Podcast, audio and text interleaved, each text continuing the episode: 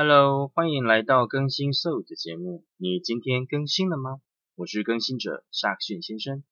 这不是心灵鸡汤类型的讨拍节目，这里想谈论有关价值观、态度以及一切人格特质的茶余饭后节目。不管现在的你处在哪个位置，还是自己更新一下吧。来来来，一来一来，拢来哈！哈哈哈哈。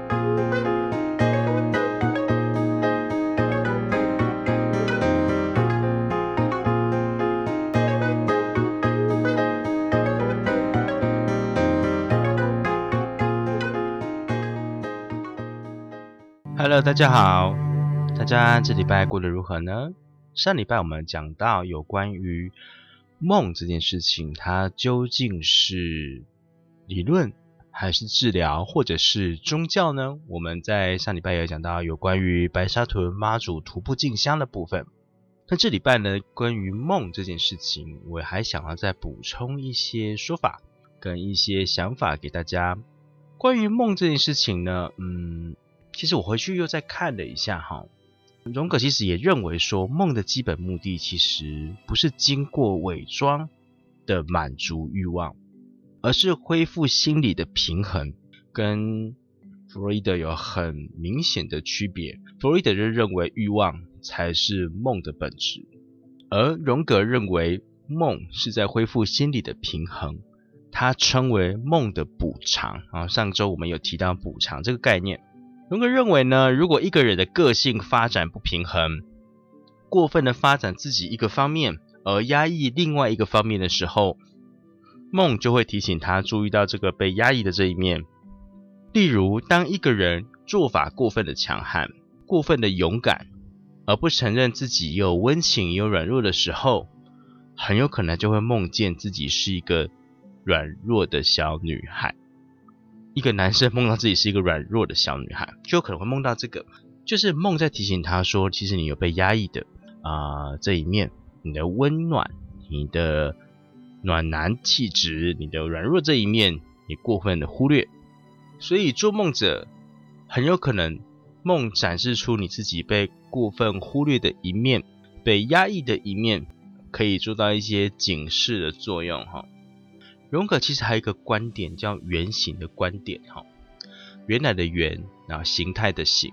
这边我稍微解释一下，呃，什么叫做原型？但我想要再另外开一集讲所谓的集体意识跟原型部分。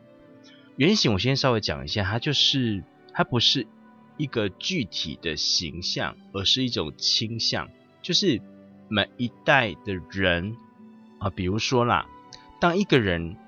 看到太阳，想到太阳，就会想到太阳是呃伟大、善良、光彩照人的，可能是一个形象化的话，他可能就是一个英俊的男子。月亮的部分的话，就可能会觉得他就是温柔、美好、婉约，就像一个少女。每一代、每一代 generation by generation 之后，每一代的人都看到太阳跟月亮，那每一代、每一代、每一代对太阳、月亮的情感。通过遗传传到每个人心里，就每个人也都会觉得是这个样子。太阳就是男子，月亮就是少女。当然，你会讲说啊，这个会不会透过教育的方式来告诉你，然后意识形态的复制跟贴上，也有可能。但是荣格认为，有些东西你会认为很奇怪，没有人教他，他就会了；没有人告诉他，他就知道了。他想强调的是这些部分，就像。现代人想到智者，就会浮现一个呃白发苍苍啊，有胡须、白胡须的老者的形象，耆老的形象，而不太可能浮现出一个活泼少女的形象。然后他们觉得最聪明的人就是那些饱经沧桑的智者，就是老人的形象。荣格把这种遗传的原始痕迹就称为原型，原来的原形态的形。他说：“这些原型不是具体的形象，一种倾向。原型可以透过一种形式出现在梦里，有时就会出现一些奇异的情节跟形象。这些东西在做梦者自身生活的经验解释不了，就是他没有人教他就会，没有人跟他说他就知道。很有可能就是原型的形象，原型的形象的展示。”原型并不是，并不会常常用一些固定形式来展现出来，而更像是潜藏在我们心灵最深处。荣格就称为集体潜意识，这边就带到集体潜意识。所以集体潜意识跟人跟原型，它就是呃原型，它是集体潜意识的步骤因素之一，不是步骤，应该说原型就是集体潜意识的因素。梦本来就不是愿望的满足，而是一种启示，它跟你告诉你什么，然后对未来的预测跟预示，所以我们更应该重视梦的智慧。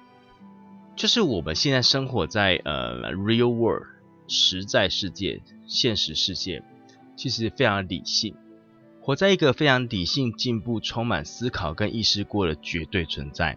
我们是 absolutely exist，就是我们的存在是不可否认的啊。我们现在就是在一个很实在的社会当中存在。那我们非常仰赖发达的科学技术、活络的市场经济、民主法治的社会秩序生存着。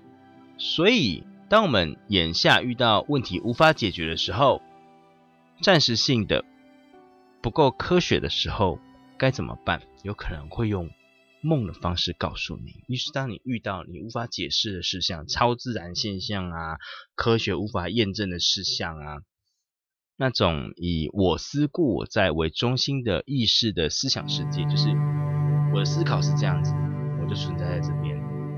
它是很绝对的，没有什么模糊的空间。但人他是很容许很多模糊空间的一种生物啦，我只能这么说。所以当那些充斥着各种意涵、藏匿在我们看不见的、摸不着头绪、难以解释的，甚至直觉，比如说很多人他会有相当的直觉，他直觉怎么出现的？怎么会有这些直觉？很有可能是你原型的痕迹。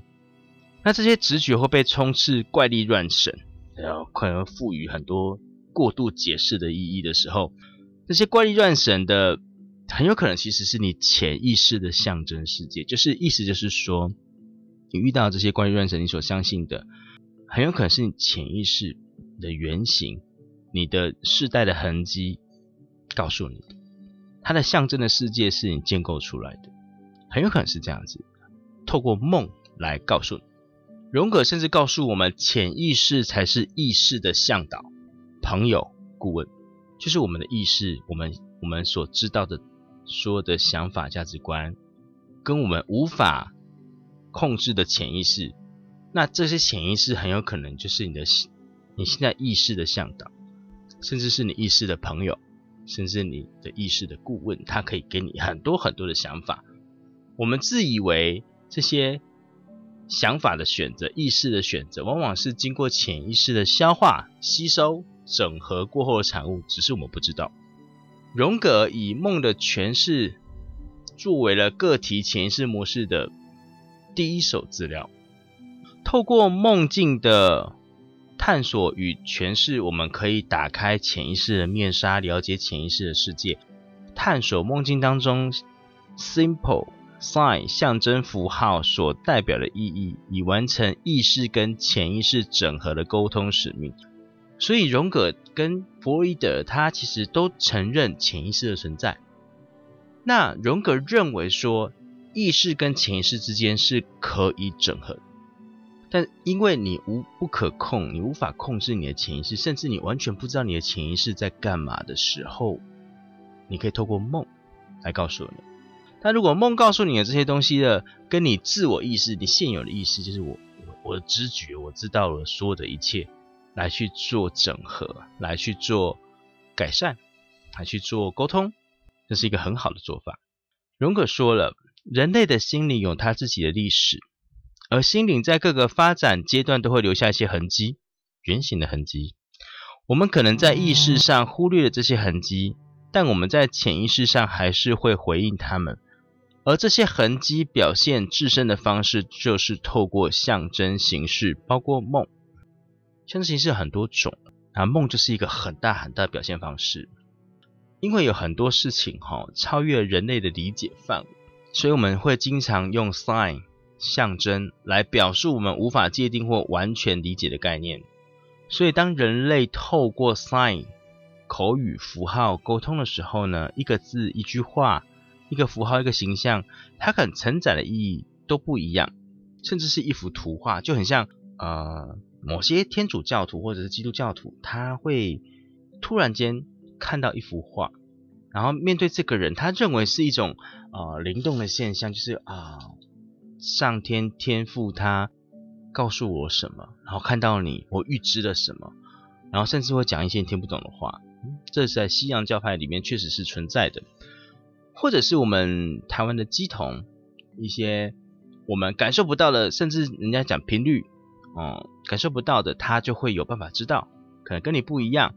那这些都是一些象征，都是一些 simple，都是一些 sign，它所承载的意义，可能远远超出于符号本身表现的直接意义。意思就是说，你看到是这样，很有可能它表达很多很多的意义。那透过不同人告诉你，透过梦告诉你，透过很多形式来告诉你说怎么做会比较好。参考、取舍，两全相害取其轻之后，形成你的价值观，然后一步一脚印的去做，这是最好的方法。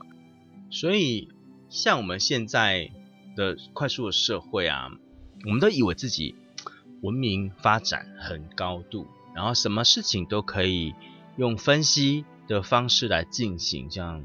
分析心理学可以清楚的、理性的意识作为主宰来决定。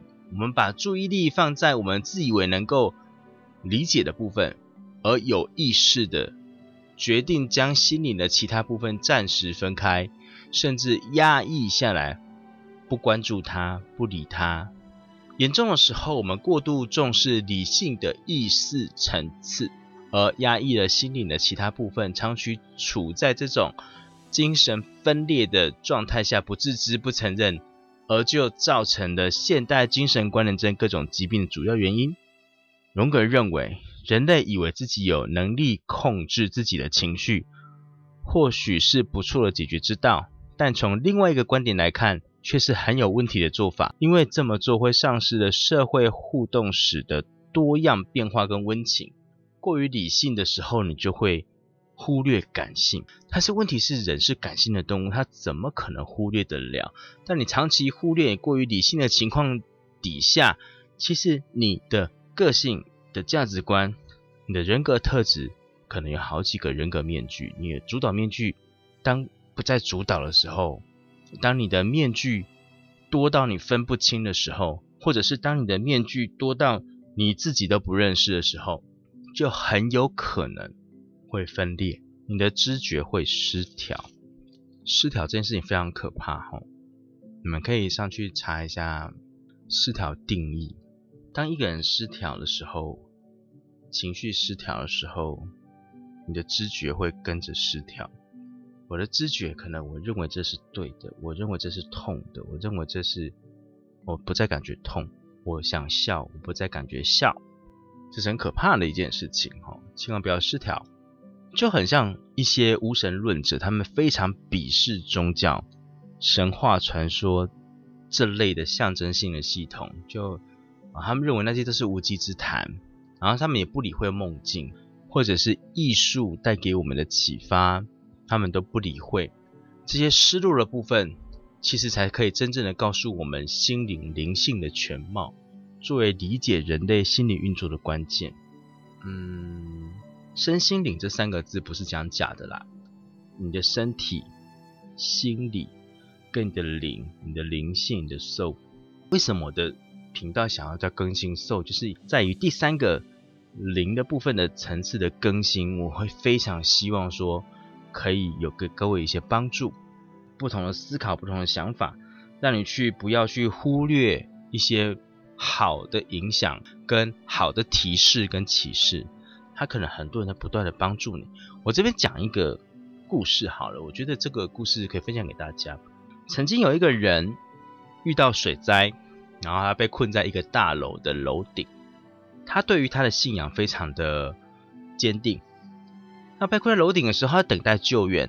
那有一个人，他就划着一个一艘独木舟，准备要救他。跟他说：“哎，你跳下来啊！这个。”独木舟，我们可以两个人一起划走。我们赶快，我来救你。然后那个人就回答他说：“哦不，我要等我的上帝来救。”你放心好了，我上帝会来救我的。啊，我一定会脱离这里，解开困境。OK，好，那个人就划走了，因为他水灾，他必须得自救。然后过了一阵子，又有另外一个人开着一艘快艇过来说：“哎，我这里有一艘快艇，你要不要下来？我救你，然后我们就可以离开这个地方。”那个人还是非常坚定的跟他说：“我相信我的上帝会来救我，所以你先走吧，我上帝一定会来救我，他会用我想要的形式来救我。” OK，那个人又开着快艇走了。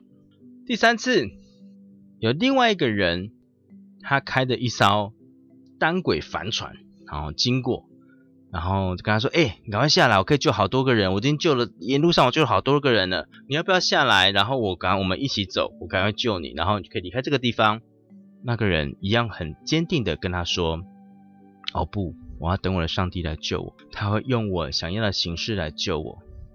你先走吧，我一定不会有事的。”结果那个人一样开着他的单轨帆船，救了很多人，离开了那个地方。最后，这个先生他。淹死了，他就这样，因为没有被救，然后就淹死了。他到了天堂，他很生气的问上帝说：“哎，我这么相信你，你为什么不来救我？我等你等的好辛苦啊，为什么你没有来救我？”结果上帝听完之后也很生气的告诉他说：“我已经试图救你三次，我派了三个人去救你，都不给他救，那你现在怎样？还是我不来救你？”这故事告诉我们什么？哈？就是人哈，面对他相信他才相信，那他不相信的东西他都不相信。比如说鄙视宗教、神话传说的象象征性的，他面对他所象征的这些东西都不相信，他只相信他所相信的。那这些的人很多是理性的人会这么做，他很可能就会变成是那个没有被没有被救，然后被拍了三次都不救，都救你也救不到的那一个被淹死的人。他们比较相信理性这件事情，他们只相信他所相信的，甚至他所认为的理性才是理性。哦，这其实是很危险的一件事情，他已经失调了。所以对荣格而言，梦是研究人类象征最丰富而普遍的活水源源头。意思就是说，梦这件事情，它可以提供你非常非常非常非常多的资料资讯。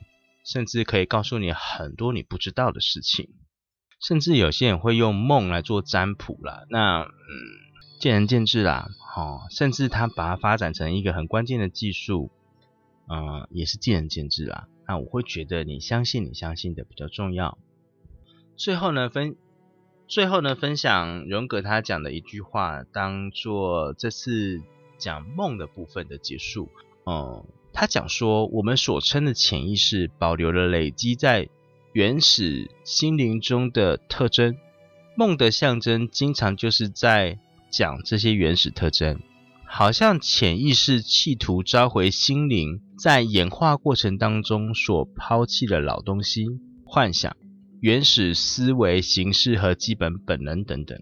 其实讲的意思就是很明白嘛。很多被抛弃的东西不一定不好，过于理性只会让你过得很辛苦。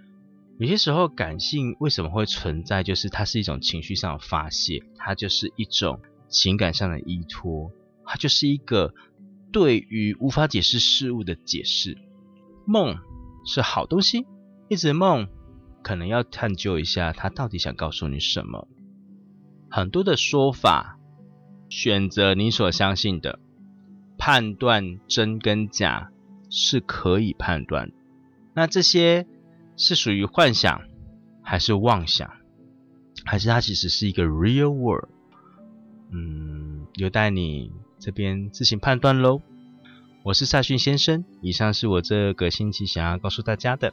你今天更新了吗？